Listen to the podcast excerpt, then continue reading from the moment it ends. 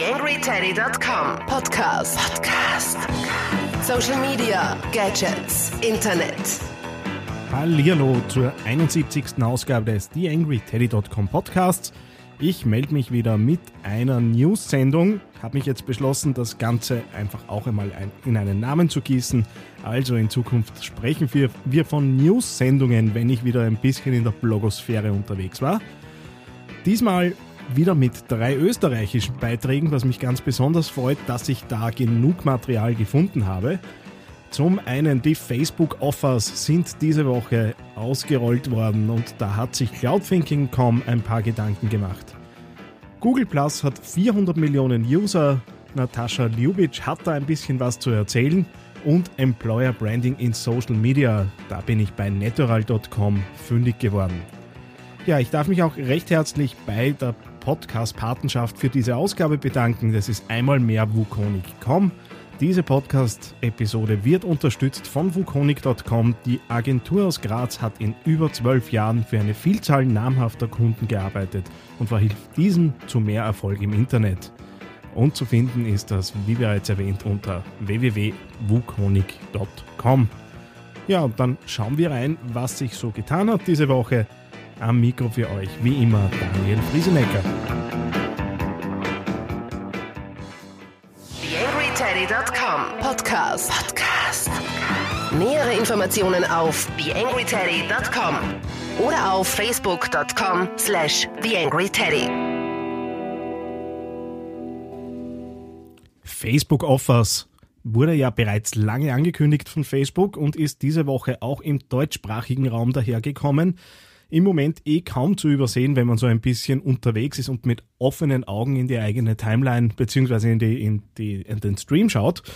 Äh, was ist Facebook Offers? Facebook Offers ist die Möglichkeit, Angebote für die eigenen äh, Fans zu erstellen. Äh, da hat man dann verschiedene Möglichkeiten, ob das eben nur im Geschäft einlösbar ist oder auch online oder eben beides kombiniert.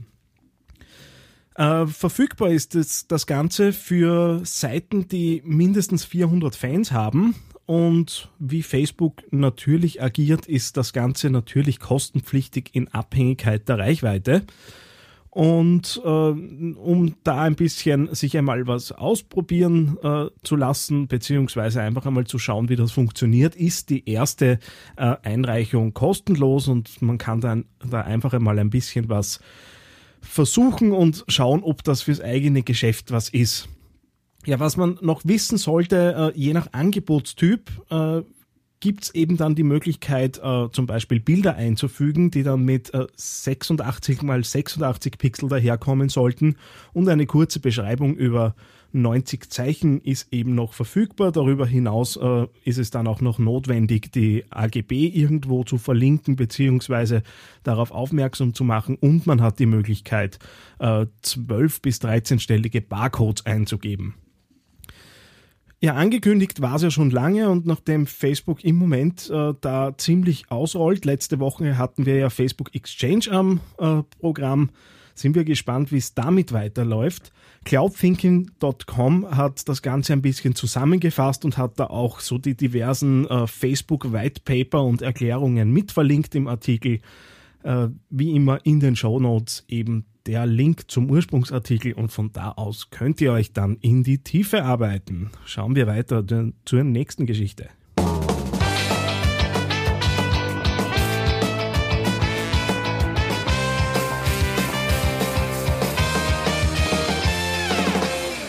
Google Plus hat 400 Millionen User, weiß Natascha Ljubic zu berichten. Und ja, so ganz wenig ist ja das nicht, wenn man von den 950 Millionen Usern äh, von Facebook ausgeht, äh, ist es dann doch äh, weniger als die Hälfte, aber nichtsdestotrotz, äh, das Netzwerk wächst und wächst. Von April 2012, wo man bei 100 Millionen Usern stand, auf jetzt 400.000, ist ja nicht ganz so übel. Ja, laut Natascha Ljubic äh, gibt es da einige Argumente dafür, auch äh, eben als Unternehmen da drauf zu gehen. Einerseits, weil man eben neue Freunde dort findet, eben die, die auf Facebook sind, müssen ja nicht zwangsläufig auch auf Google Plus sein. Die Hangout bieten natürlich ein schönes Service-Tool, weil man eben da gratis so ein bisschen Vide Videokonferenzieren kann. Und selbstverständlich Smartphones und das Android-Betriebssystem äh, mitsamt äh, Hype-Themen wie beispielsweise der Google-Brille sorgen natürlich auch dafür, dass äh, Google weitere User bekommt und diese User natürlich in Richtung Google Plus äh, schicken kann.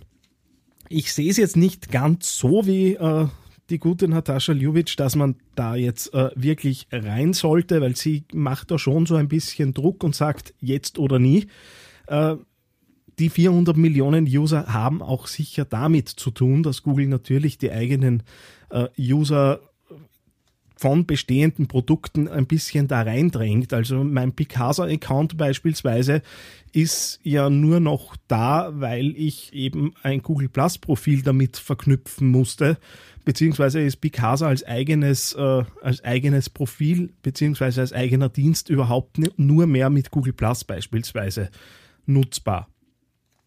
Nichtsdestotrotz sind natürlich die Zahlen beachtlich, weil 400 Millionen User muss man halt auch erst einmal zusammenbekommen.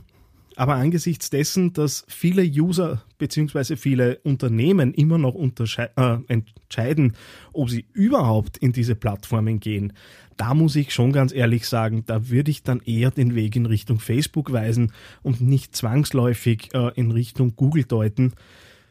Wie es weitergeht, wird man sehen. Äh, natürlich ein wachsames Auge darauf zu haben, schadet auf gar keinen Fall. Und die Marken, die bereits äh, erfolgreich im Social Web unterwegs sind, die sollten sich durchaus überlegen, ob man mit Google Plus da nicht vielleicht ein paar neue Dialoggruppen aufmachen kann. Das Ganze ist dann zu finden unter www.wds7.at und dort findet man dann auch den Foliensatz von Natascha Ljubic, die wirklich eine Vielzahl an Argumenten gesammelt hat, warum Google Plus auf jeden Fall äh, ein Ding ist, das man im Auge halten sollte und ich bin da auch ganz bei ihr, unterschätzen sollte man es auf keinen Fall, weil wenn man sich die Berichterstattung so ansieht, dann könnte man glauben, das Ding ist praktisch tot. Weiter zur nächsten Story.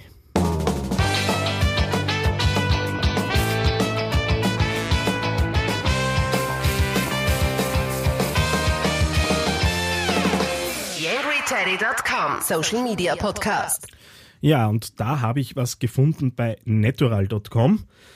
Die haben sich so ein bisschen das Thema Employer Branding in Social Media angesehen, haben das auch dann am Agenturblog veröffentlicht und leiten da in einem Artikel so ein bisschen her, äh, wie sich HR und Employer Branding Themen so in den letzten Jahren äh, verändert haben und erzählen da beispielsweise darüber, dass eben äh, natürlich die Vergleichbarkeit äh, nämlich auch über die nationalen Grenzen hinaus um einiges einfacher geworden ist.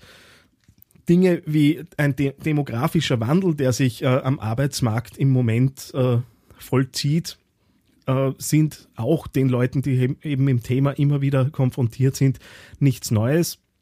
Äh, auch ist es mehr und mehr so, dass äh, man sich schon ein bisschen auf Augenhöhe begegnet, eben mit seinem Arbeitgeber beziehungsweise der Arbeitgeber mit seinen Arbeitnehmern und es äh, doch immer mehr auch zum Usus wird, dass äh, Arbeitnehmer Forderungen stellen und da durchaus die Möglichkeit haben, äh, sich auch anders zu entscheiden beziehungsweise zu wechseln äh, und da so ein bisschen äh, auch ein bisschen Machtverschiebung und so weiter eine, eine Rolle spielt.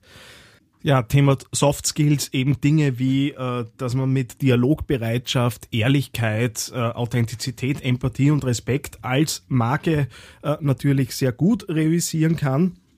Und all diese Dinge spielen natürlich zusammen und verändern auch so ein bisschen unsere, unsere Arbeitswelt. Dazu kommt, kommen dann natürlich Dinge wie Social Media und da ist Facebook schon auch ein äh, Ort, wo man sich auf jeden Fall mit äh, potenziellen Arbeitnehmern beziehungsweise auch bestehenden Arbeitnehmern äh, vernetzen kann. Und äh, da sind die Vorteile, die bei Natural gesehen werden, äh, Dinge wie, dass die Timeline zum Beispiel den äh, Zugang zu Anfragen unterstützt und dass man natürlich äh, via Facebook, weil äh, auch die Möglichkeit hat, in Kontakt zu bleiben. Äh, eben nach einer Konferenz, nach einem, einer Messe, was auch immer, ist so ein Like bei einem Unternehmen schnell gesetzt und über die Aktualisierungen kommt man natürlich dann an diese Einmalkontakte wieder heran und vor dem Hintergrund sollte man äh, natürlich Facebook nicht auslassen.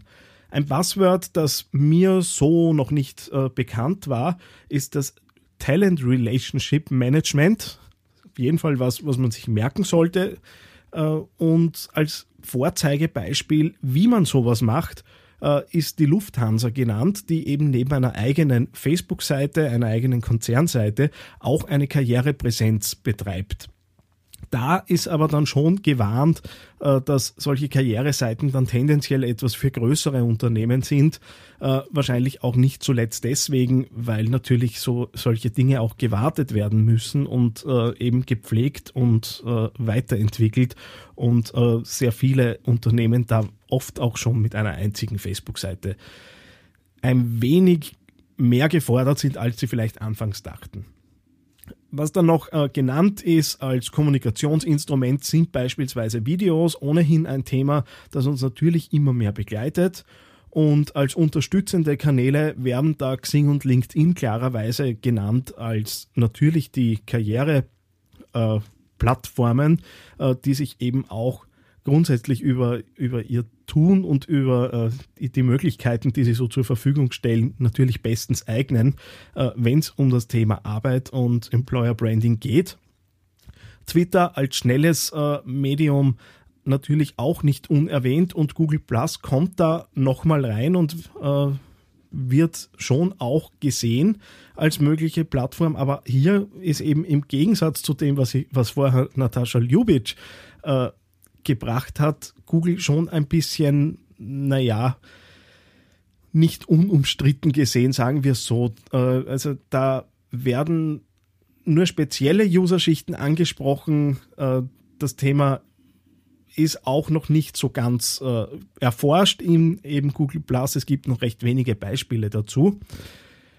Ja, der Artikel ist meiner Meinung nach recht schön zusammenkomprimiert. Die wichtigsten Dinge sind dort genannt äh, und bieten so einen schönen Einstieg in, ins Thema. Wer sich da also ein bisschen reinlesen möchte, dem sei www.natural.com ans Herz gelegt. Und somit sind wir auch schon wieder durch mit dem News-Teil.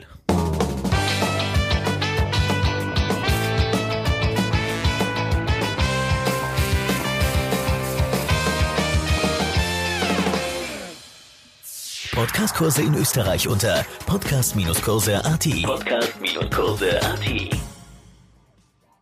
Ja, wie ihr mitbekommen habt, doch nicht erst in zwei Wochen. Mir hat es dann keine Ruhe gelassen. Äh, ich möchte, wie gesagt, mit dem Teddy wieder ein bisschen mehr tun. Ich weiß auch, dass der ein bisschen dahin geschludert ist jetzt seit der Sommerpause und äh, bin auch gerade am überlegen, wie wir da so ab dem nächsten Jahr weitermachen. Äh, auf Facebook läuft ja da gerade eine kleine Umfrage, inwiefern sowas wie Gastblogger in Zukunft vielleicht eine Rolle spielen sollten, inwiefern Gewinnspiele äh, wieder mehr forciert werden sollten. Da haben wir ja auch schon deutlich mehr gehabt.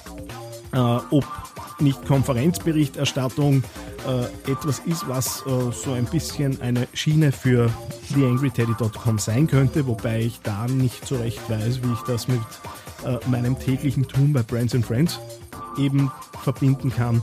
Wie gesagt, recht viel Denkarbeit rund um theangryteddy.com im Moment. Dazu die üblichen Projekte, die ihr ja kennt und äh, das eine oder andere Ding, das eben noch ansteht bis Jahresende.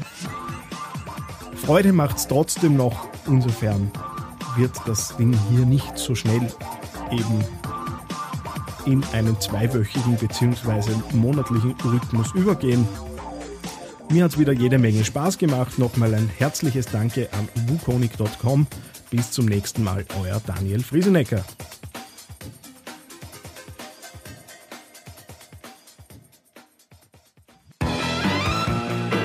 TheAngryTeddy.com Podcast. Podcast. Nähere Informationen auf TheAngryTeddy.com oder auf Facebook.com slash TheAngryTeddy.